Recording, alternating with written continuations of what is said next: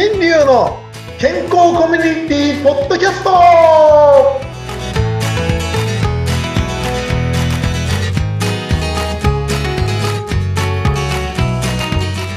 ミスターマウスピースこと大橋新流ですはい。お相手はフリーアナウンサー、うなみいくよです。先生、今日もよろしくお願いします。はい今日もよろしくお願いしますいやー、先生最近、ふって思ったんですよ。こう街歩いてて。今はい喫煙じゃなくて禁煙ブームじゃないですか。タバコ吸えなくなってるでしょ、はいはいはいでも、なんかある場所ある場所とか見るとちゃんと喫煙所があって、黙々やっぱしてるんですよね。いろんなとこでね。でふっと思ったの。タバコ吸う人って、なんかこうどうなんだろうと思って、お口とかって気にならないのかなと思ったんだけど、うん歯と喫煙の関係ってありますか？歯そのもの、まあ確かにね、汚れとかつきやすいとかっていう話もありますけど、歯そのものよりね、歯肉の方に問題がありますよね。ああ、うん。歯肉に関係がしてくる。やっぱりあれかな。タバコって結局血流があんま良くなくなるんでしたよね。そうそうそうそう。あの、ね、よくご存知でっていう感じですが、本当に止血剤としてうん。昔から使われていたっていう。おー。よくすりきすり傷とか、なんか切り傷とかで深い傷を負ってなかなか血が止まらないときに、うんその、えー葉っぱを上に巻いて、そんで押さえておくと血が止まるみたいな。あ、そういう役割があったんですか、うん昔は。という話を聞いたことがあります。実際にやったことはないけど、うん。本当に緊急時にちょっと雑学と知っておいていただいてね、あの、使うといいかもしれませんね。へえ。そうすると、やっぱ歯茎に良くないっていうことは、歯茎が劣化しちゃうんですか？良くないんですか？あの、本当ね、あの、その話になってくると、昔からいろんなことが言われてるんですね。で、まあ、い今の医学的な話からすると、あの、歯茎を、の血流を悪くしてしまうので、はい。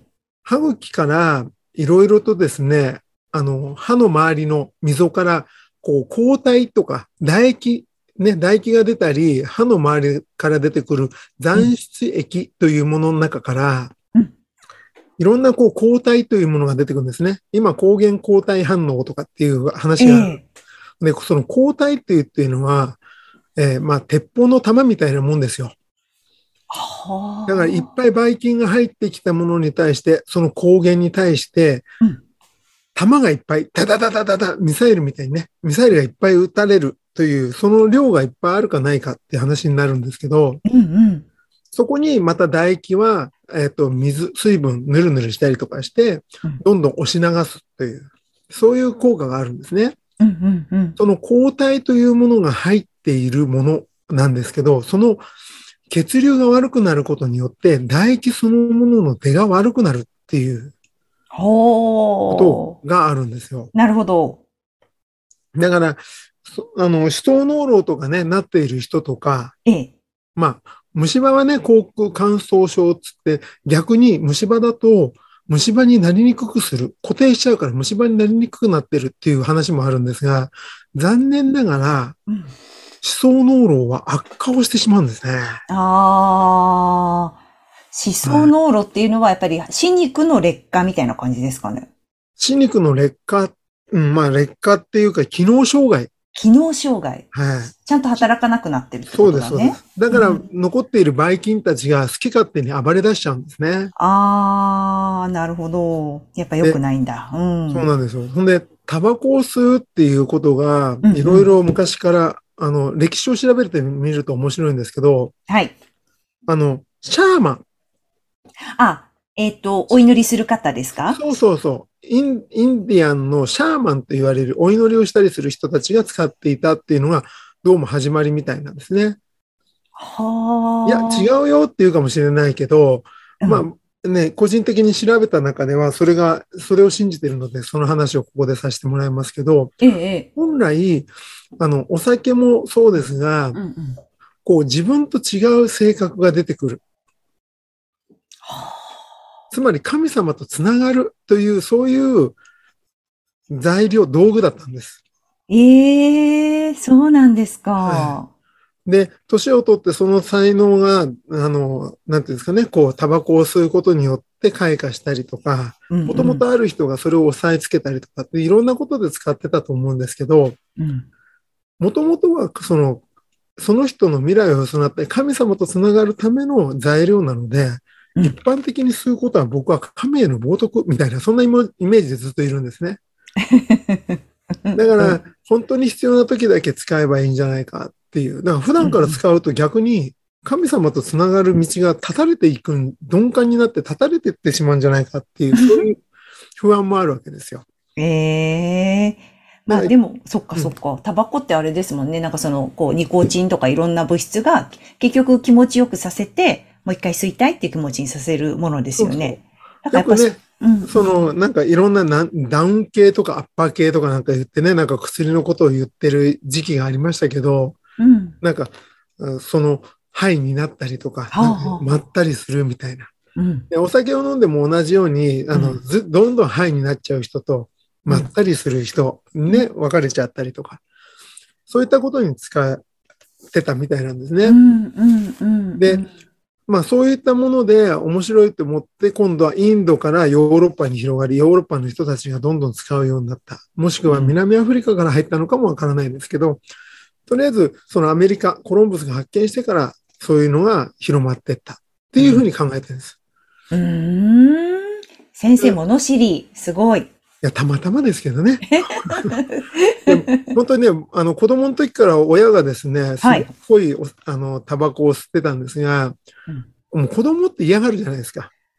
いや、嫌だと思います。私も嫌な思いしたことあります、子供時僕も代。本当嫌だったんですよね。はい。ほんで、だんだん臭い、なんとかっていうね、なんとかセブンみたいな、そういうものをはい吸いや吸ってたのを懐かしい匂いとしてね、思い出すことはありますけど、うん。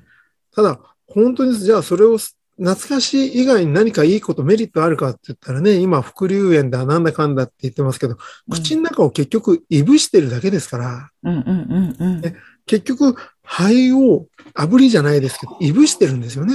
なるほど。肺をいぶす。うん。だから本当にこう、高高温とまではいかないですけどね、これ煙でどんどんどんどんスモーク、燻製を作ってるんですああ、肺の燻製。う皆さんもう肺の燻製を作るのに必死って生きながらというね。でもね、亡くなった後に肺を見るともうすごい状態になってるっていうのは写真とか、そういうのでは過去見たことありますけど、そうなっちゃいますよね、自然と。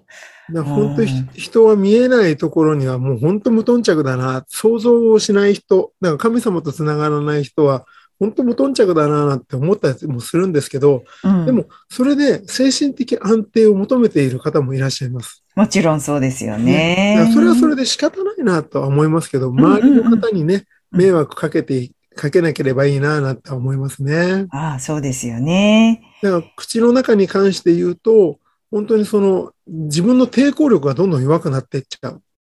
ことは間違いないんですね。うん、間違いないですね、これはね。うんうん。であと茶色くなって歯もね、汚れやすくなってくるっていう、うんうんうん。そういうことが言われています。はい。そうですね。はい。はいいや、先生、そうすると、また、あの、最近は、じゃあ煙じゃなくて、煙でないタバコも結構今、あちこちに出てますけど、その辺の話とかは、じゃあまた次週ですかね。あ、今簡単にちょっと話しちゃいましょうか。うん。あの、電子タバコの話ですよね。そうそうそうそあの、電子タバコの件についてはですね、僕もね、数年前に研究をしている動画を見て感動したんです。う。感動したの？はい。ほんで、それ何を見たかっつったら、あの、ええ YouTuber のラファエルさん。あ、あの、仮面被ってる人だ。そうそうそうそう。はい。ね、あの、ラファエルさんが実験をしてたんですね。へえ。それはペットボトルにえー水を入れてですね、フィルターをつけて、そこにタバコをつけて、うん。水の線を抜くと、うん。水ね、あの、水を入れてるペットボトルの下から水をでで出してしまうと、はい。空気を吸うじゃないですか。はい。そうするとそのフィルターがどんだけ汚れてるかっていう実験をしてたんですよ。はいはい。そしたらもう電子タバコもう種類があって全然色がつかないのから、もう普通のタバコと変わんねえじゃんっていうぐらいそのフィルターが汚れるものがあるんですよ。あ、そうなんですか。で煙が出てる出てないで判断するだけじゃダメだなっていうふうに。そうなんだ。うそうなんです。なんかちょっとだだけ安心安全なイメージを持ってましたわ。あの普通の煙が出るのよりは、と思ってそうでもないんですね。ね、そんでまた電子っていうぐらいですから、うん。ね、あの、爆発したとかね、いろんな話題があるのは皆さんご存知でしょうかっていう。わかんないですね。でも、あの、本当にこう、注入されているものによって、うんその火花が散って、爆発して顔半分怪我しちゃったっていう人もいるんですよね。ええそんな怖い例もあるんだ。はい。うん。だから、まあ、ちょっとあまりにも怖いって思ってね、やめていただくのが僕はいいかなとは思いますけど、またここで全国のタバコファン、そうですよ。タバコ関係者に聞き回してしまっていますけどね。あの、本当に必要な時にあればいいなぐらいの気持ちでしか、あの、ないのでね、ちょっといいことはあまり言えないんですけど、まあ本当にあの、ただ、吸ってるそのストローの大きさというかね、口の大きさで安心感を得るっていう、それだけは効果があるようです。おー。あの、マックのシェイクと同じで、うん。その太さで加えることによって安心するみたいな。自分のお口が安心するんだ、感覚が。そうそうそねじゃあなんか普通のストロー加えてた方がいいですね、まだね。もうストローでも十分なんですけどね、どうしてもタバコを吸う人の習慣っていうのは僕も吸ったことがないのでな、はっきりわかんないですけど、そこの裏に何かがあるから吸いたいんだろまあそうですね。う。ね、体の内側からうんスモーキング、ね、燻製にしていきたい理由がなんかあるんじゃないかなってずっと考えてるんですけど、僕はなんかこう、酸素の交換とかができなくなるような気がして、うん。もうあんまりやりたくないなと思いますよね。うんうんうんうん。もうね、はいイメージできるからね。はーい。いや、ねなんかはい先生そういえば、なんかいいポッドキャストを見つけたみたいですね。そんな中でですね、あの、ちょっと、ほろほろっと見ていたとき、聞いていたときにですね、はい。この現役保健師が送るあなたも私も不真面目健康チャンネルなんていうえのがあって、ー、ちょっと聞いてたんですけど、はい。あの、本当ね、内容はね、本当に、あの、しっかり保健医さんらしい話をしてくれるんですがええ、この方のね、構成と声がいいですね。そうなんだ。聞いてみよ私はなんかね、こう、バーにいる気分になりました。う。えー、セクシーなんですか？なんだろうっていうぐらい、なんかこう、落ち着いて。いやうん。でも逆に言うと、こういう、こういう方と喋ってるとタバコ吸いたくなっちゃうかもしれない。あ、そうなんだ。じゃあどう、はいふ、不真面目にはいい感じ。いい感じ。でも健康になってほしい。皆さんにね。そうですよね。せっかくだから。はい。じゃあちょっとチェックして、はい皆さんもぜひ聞いてみてください。はい。